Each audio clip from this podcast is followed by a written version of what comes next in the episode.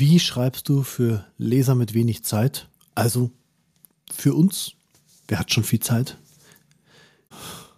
Ohne lange Vorrede. Komm sofort zum Punkt. Ich höre immer mehr Menschen, die sich darüber beklagen, dass sie über Google auf so viel SEO-Mist, auf, so auf so viele kaputt optimierte Seiten kommen, die erstmal lange und breit über das Thema sprechen. Was ist es? Was ist Schreiben? Ein Artikel, in dem es um Schreiben gehen soll. Was ist Schreiben? Warum schreiben wir überhaupt? Damit einfach damit genug Begriffe drinnen sind und damit da genug Text auf der Seite steht. Und das nervt die Nutzer so, es nervt die Leser so. Deswegen gehen immer viel, immer mehr zu ChatGPT und stellen da ihre Fragen, weil das Tool eben schon vorfiltert. Natürlich mit den Problemchen, die damit einhergehen, dass ChatGPT eben gar nicht so intelligent ist, sondern eben viel nachplappert und wir uns darauf nicht verlassen können. Und Google stuft jetzt inzwischen schon die Foren, das, was eigentlich in den letzten Jahren an Bedeutung verloren hat, wieder herunter. Also den ganzen nutzergenerierten Content, der kommt jetzt wieder ein bisschen mehr an die Oberfläche bei Google. Sehen, dass so viel generiert in den Suchergebnissen inzwischen steht, was einfach Nonsens ist. Aber es ist oft noch besser als das, was menschliche Autoren da verbrechen. Man muss dazu aber auch sagen, dass ChatGPT das übernommen hat, diese langen Vorreden. Also wenn ich über ChatGPT einen Text probiere zu schreiben, dann kommt meistens im ersten Absatz in einer Welt. Wir leben in einer Welt, in der bla bla bla bla bla. Also diese lange Vorrede, die will niemand. Du stichst aus dem Durchschnitt, aus der Masse hervor, wenn du dir die lange Vorrede in deinen Artikeln sparst in Zukunft, in deinen Texten. Komm direkt zum Punkt. Und natürlich, für Leser mit wenig Zeit schreibst du am besten verständlich. Es gibt Studien, die, die ich ja auch verlinke, die zeigen, dass sich Menschen, dass wir uns die Hälfte der, bis zur Hälfte der Lesezeit sparen, wenn der Text verständlich ist. Das heißt, wir lesen einfach schneller. Das heißt, wenn ich einen Text anfange zu lesen und merke, okay, das fällt mir leicht, da muss ich jetzt nicht groß drüber nachdenken, was ich lese, sondern das geht direkt ins Hirn rein. Also ich muss nicht mich mit dem Text beschäftigen, sondern ich kann mich mit dem Inhalt beschäftigen. Und wenn ich das merke, dann habe ich Spaß beim Lesen, dann bin ich motiviert weiterzulesen. Und dann bleibe ich als Leser mit wenig Zeit eher auf deinem Text drauf. Was gehört zur Verständlichkeit? Das Allerwichtigste ist, dass wir unsere Sätze relativ kurz halten. Das ist, wenn es eine Regel gibt, die du hier heute mitnimmst, dann ist das die wichtigste. Halt deine Texte, deine Sätze relativ kurz, aber mach's nicht monoton, also nicht nur kurze Sätze, sondern sorg für eine Abwechslung. Ist ganz wichtig, damit es weiterhin Spaß macht zu lesen. Das ist Verständlichkeit, also Prägnanz, aber eben auch anregende Sprache. Die gehört zur Verständlichkeit dazu, ist einer der vier Faktoren vom Hamburger Verständlichkeitskonzept. Es muss Spaß machen, deinen Text zu lesen, sonst tut sich das Gehirn schwer, das zu verarbeiten. Gliederung und die Ordnung ist wichtig, also ein Gedanke nach dem anderen. Und die Einfachheit selbst, also wähle eher kürzere Wörter, eher einfache Wörter, schlichte Wörter, die in der Alltagssprache vorkommen, in der Sprache deiner Zielgruppe vorkommen, die sie kennen. Schreib in Häppchen, also schreib kurze Absätze.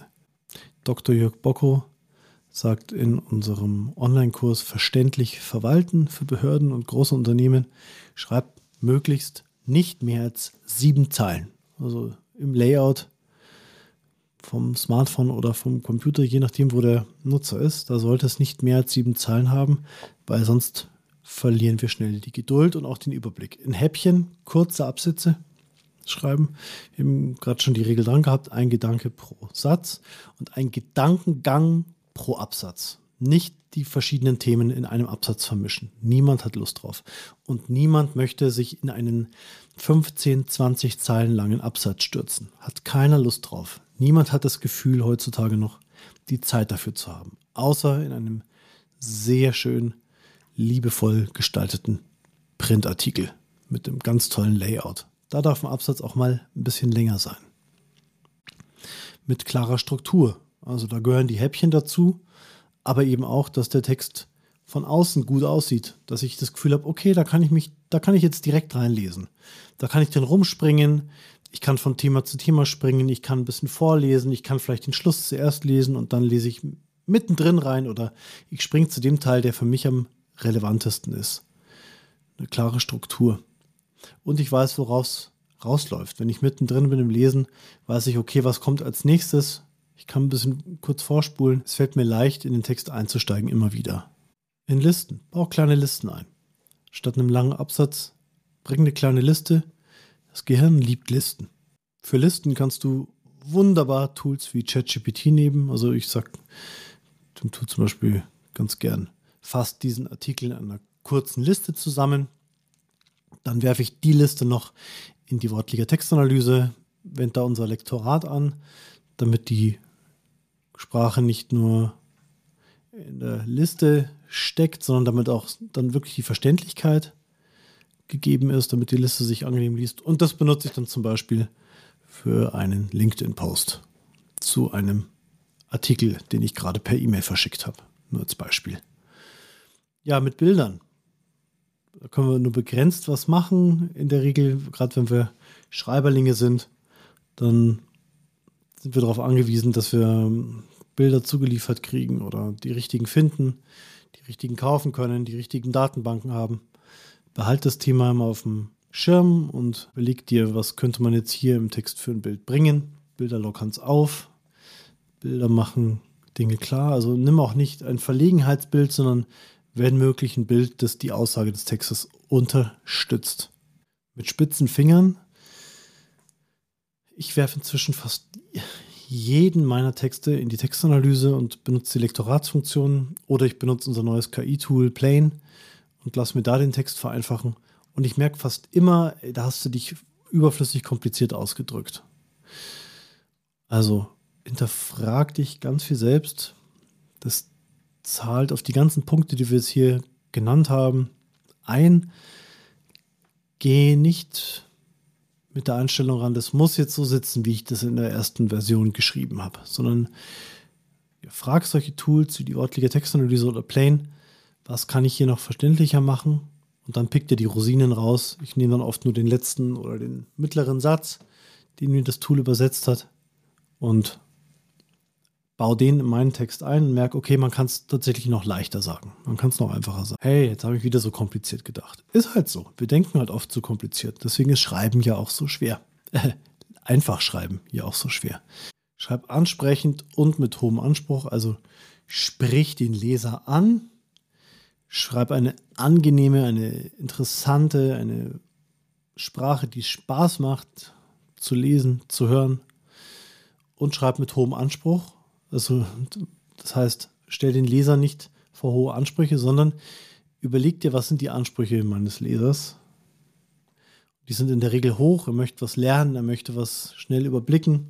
Jetzt hier zum Beispiel habe ich, weiß ich, Menschen vor mir, die besser schreiben lernen wollen. Und da gebe ich mir größte Mühe, das in der Form rüberzubringen, damit man sich nicht einen Tag lang mit dem Text beschäftigt, sondern hier einfach acht Punkte bekommt, von dem ihr hoffentlich inspiriert werdet und beim nächsten Text vielleicht an ein, zwei, drei dieser Punkte denkt und dadurch Fortschritte macht beim, Fortschritte macht beim Schreiben.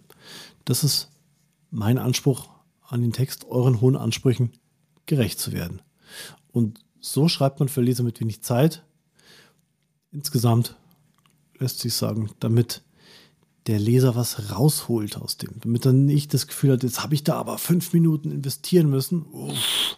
Oder jetzt muss ich da ein paar Minuten investieren, pff, meiner kostvollen, meiner kostbaren Lebenszeit, sondern ich stecke da Zeit rein, bekomme aber mehr raus, weil ich mir vielleicht Zeit spare oder weil ich Energie aus dem Thema ziehe, ins, mich inspirieren lasse oder in Zukunft was besser machen kann.